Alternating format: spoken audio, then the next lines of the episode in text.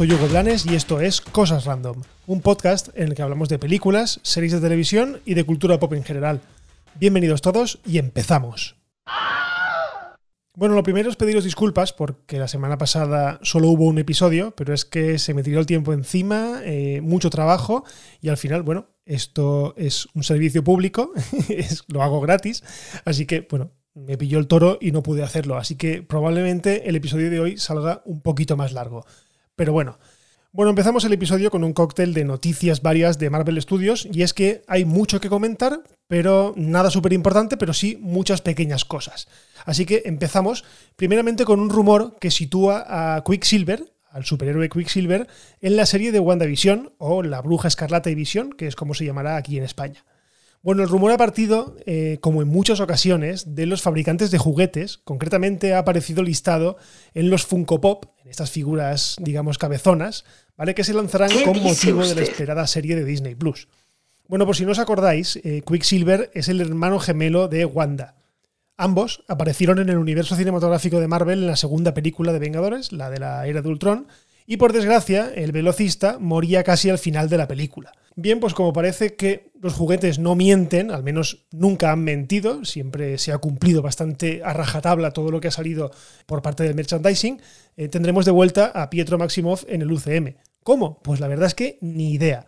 Pero viendo un poco lo loca que va a ser la serie de WandaVision, la verdad es que yo me espero cualquier cosa. Y en este caso, bueno, que vuelva a la vida, entre comillas, el hermano de, Wanda, me parece una fantástica noticia, porque sí que es verdad que fue una pena que muriese tan pronto, porque era un personaje que la verdad es que daba bastante juego. Además, digo eso de que los juguetes no mienten, porque tenemos un caso bastante reciente, que fue en la serie El Mandaloriano, de Mandalorian, que digamos que la presencia del Baby Yoda, como se conoce, o al niño, como se conoce oficialmente, no la sabía nadie. De hecho, fue una sorpresa del primer episodio.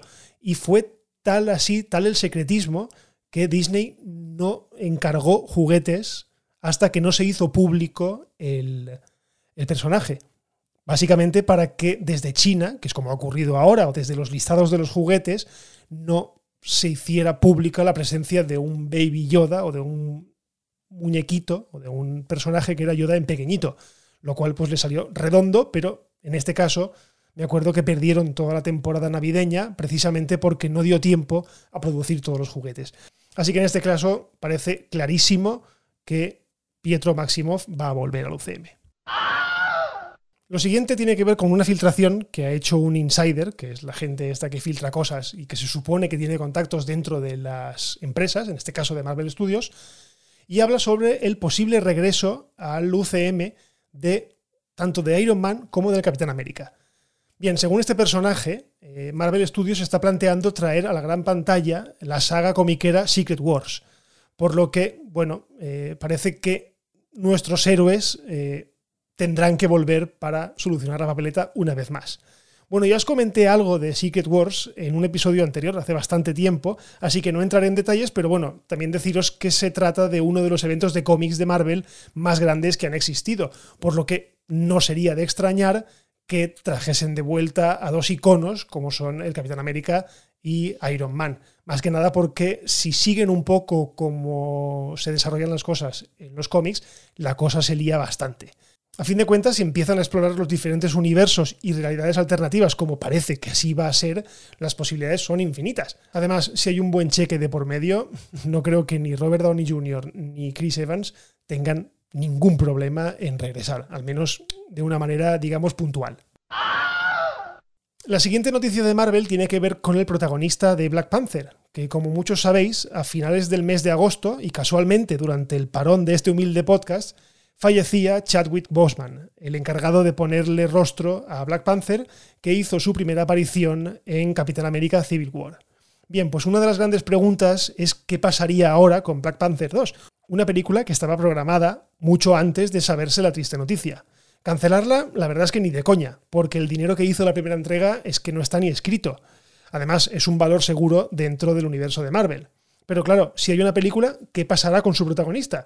Bien, pues al parecer se ha filtrado que Disney y Marvel piensan traer al actor digitalmente para darle una despedida, digamos, coherente al personaje.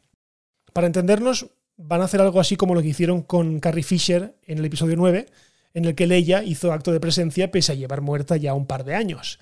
Este rumor, porque no deja de ser un rumor, ojo, eh, la verdad es que no me sorprende, porque la técnica está evolucionando muchísimo, ¿vale? Es una técnica que hemos visto en múltiples ocasiones, con, por ejemplo, con el almirante Tarkin en Rogue One, con la misma princesa Leia en Rogue One, y luego en sucesivas ocasiones también eh, con rollos de rejuvenecimiento. En este caso, pues yo estoy bastante seguro de que Chadwick Boseman tendrá un pequeño papel que le servirá como despedida y de paso, para pasar el testigo de Black Panther, espero que, como apuntan los rumores, a su hermana en la ficción, Suri. Y terminamos este bloque de Marvel sin dejar a la coprotagonista de Black Panther, a Suri, porque la actriz que la interpreta, Leticia Wright, ha afirmado, y cito palabras textuales, que es cuestión de tiempo que veamos una película de Avengers protagonizada íntegramente por mujeres. Todo esto viene a raíz de los comentarios que suscitó la famosa escena de Avengers Endgame, en la que todas las chicas se unían para proteger el guantelete de Thanos. Y una escena que, si bien me pareció un poco forzada al principio, no deja de ser emocionante y sobre todo muy representativa. Vamos, que yo voto que sí, que quiero ver una peli de los Vengadores con todas las superheroínas del UCM. Además, solo por ver cómo las hordas de machistas fancistas se revuelven con la idea, pues ya solo por eso vale la pena. ¿Y qué narices? Que Marvel necesita iconos femeninos de peso. No lo consiguieron con Capitana Marvel, al menos con la primera película no lo consiguieron, y es algo que Warner sí que ha conseguido con Wonder Woman y con Harley Quinn. Así que, más que nunca, yo creo que una película, digamos, de Vengadores con las chicas es totalmente necesaria y además es que va a pasar sí o sí. Bueno, ahora que hemos dejado atrás eh, todo el bloque de Marvel, seguimos con una mala noticia para todos los seguidores de la arqueóloga Lara Croft porque la secuela de Tomb Raider ha desaparecido del calendario de la Metro, de la MGM, pero además ha desaparecido totalmente. La película protagonizada por Alicia Vikander parece que de momento se quedará sin secuela, o al menos es lo que se deduce de dicha desaparición. La verdad es que no me extraña. La película, eh, pese a ser entretenida, la primera parte, ojo, no fue lo que se esperaba de ella y se pegó un leñazo bastante importante en taquilla. Y eso que fue bastante mejor que las películas protagonizadas por Angelina Jolie, que mira que eran malas. Y además, digamos que fue bastante fiel al relanzamiento que tuvo el videojuego allá por el año 2013, que tuvo bastante éxito. Un relanzamiento que nos mostraba a una Lara Croft bastante más humana y menos sexualizada que en entregas anteriores. No sé, un personaje que digamos que podía conectar más con el público femenino y ser fuerte, pero sin tener esa presencia tan, digamos, voluptuosa que tenía la Lara de los inicios. Una lástima porque parece que de momento no sabremos cómo hubiera evolucionado el reinicio de la saga y parece que de momento se va a quedar ahí. Y seguimos con más malas noticias. parece que estoy abonado a las malas noticias porque Netflix ha anunciado una subida de precios en Estados Unidos. Una mala noticia que a priori no tiene por qué repercutir en el precio de España. Pero como se suele decir, cuando las barbas de tu vecino veas cortar, pon las tuyas a remojar. Concretamente Netflix ha tocado sus planes medio y grande. El estándar pasa de 13 dólares a 14, mientras que el premium, que es el que tiene 4K y HDR y todas las historias, pasa de 14 a 16 dólares. Esto se traduce en que ahora el siguiente paso es que suban los precios en España.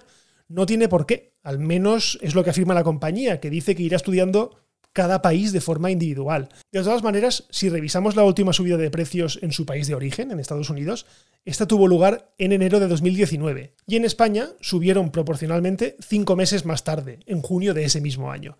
Así que bueno, no sería descabellado pensar que allá por el mes de febrero y ya pasada la temporada navideña, Netflix haga pública una subida de precio por estos lares.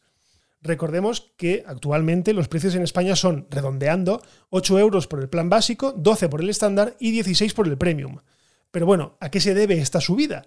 Bueno, Netflix, como siempre, lo argumenta, y con razón, ojo, en que necesita más dinero para seguir produciendo contenido a cantidades, vamos, industriales, como churros.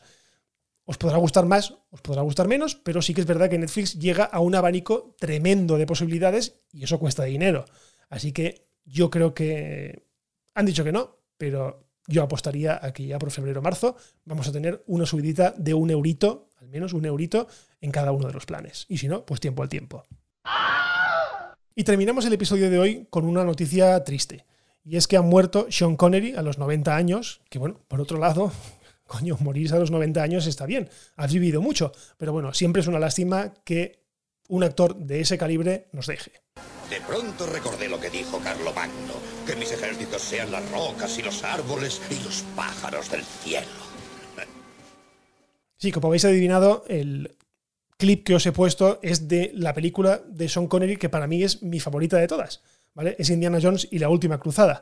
Más que nada porque yo por mi edad. Tengo 40 años, no vi en su día las películas de James Bond. De hecho, no soy muy fan del personaje, más bien nada. Por lo tanto, digamos que mi primer encuentro gordo con Sean Connery fue haciendo de el doctor Henry Jones, del padre de Indiana Jones. Y para mí, yo creo que fue perfecto. O sea, yo creo que ni en mis mejores sueños hubiese podido imaginar a un padre de Indiana Jones mejor de lo que fue eh, Sean Connery. Y a partir de ahí, bueno, pues tengo bastantes películas que me gustan mucho suyas, pero yo destaco, la verdad es que destaco tres. Una es Indiana Jones y la última cruzada porque me encanta, ¿vale? Es una de mis películas preferidas. De hecho, el otro día en Twitter había un juego de estos de publicar cuáles son las cuatro películas que más veces has visto en tu vida y una de ellas, lógicamente, es Indiana Jones y la última cruzada. La otra es La Roca, porque mirad que es una película que me flipa. es, digamos que es la antipelícula de Michael Bay porque no es podéis acusar a Michael Bay de muchísimas cosas, pero es que la película de La Roca le salió redonda. O sea, cogió a un Nicolas Cage que acababa de ganar el Oscar, cogió a un tío como Ed Harris, que es un tío serio y un tío de método, y cogió al mismísimo James Bond para hacer de colega de la película o compañero de, la, de aventuras, interpretando a un espía. O sea, es que era maravillosa. Esa película es maravillosa de principio a fin. Y la última película que me encanta de, de Sean Connery, evidentemente me gustan muchas más, pero esta me hace mucha gracia porque es Robin Hood, el príncipe de los ladrones. Y me diréis, ¿sale? Yo sí. O sea, es el clarísimo ejemplo de cómo robar una película saliendo solamente un minuto al final de la película. O sea, así, tal cual. La película, no os voy a spoilear nada porque tiene muchísimo tiempo. Eh, en la escena final, cuando están Robin y Marian a punto de casarse, llega el rey Ricardo y dice que no se puede celebrar la boda a no ser que él digamos, la oficie o haga de padrino, no me acuerdo bien, pero claro, el rey es Sean Connery y es que la película se cae en ese momento, o sea, dices, me cago en la leche que el rey Ricardo resulta que era Sean Connery y me acabo de enterar cuando falta un minuto para terminar la película. Bueno, es una nota graciosa para destacar una carrera que fue tremenda y que, ojo, una curiosidad, no sé si muchos lo sabéis, pero bueno, muchos lo sabréis, pero otros no. Y es que Sean Connery estuvo a punto de ser Gandalf en El Señor de los Anillos. Lo que pasa es que Peter Jackson le entregó el guion, lo leyó, de hecho se leyó el libro y al final dijo que es que pues, no lo entendía bien y que por lo tanto pues, debía de declinarlo y además elogió muchísimo el papel, el papel de Ian McKellen como Gandalf. Así que bueno, nunca sabremos cómo hubiese sido ese Gandalf interpretado por el actor escocés. Pero bueno, la verdad es que es una lástima. Se nos ha ido uno de los actores más míticos de, la historia del cine. Y desde aquí, pues, este pequeñito homenaje.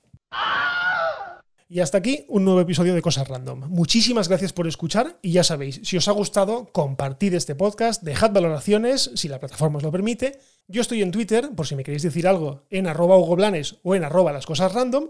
Y por lo demás lo dejamos aquí. Nos escuchamos en el próximo episodio de Cosas Random. Un abrazo y adiós.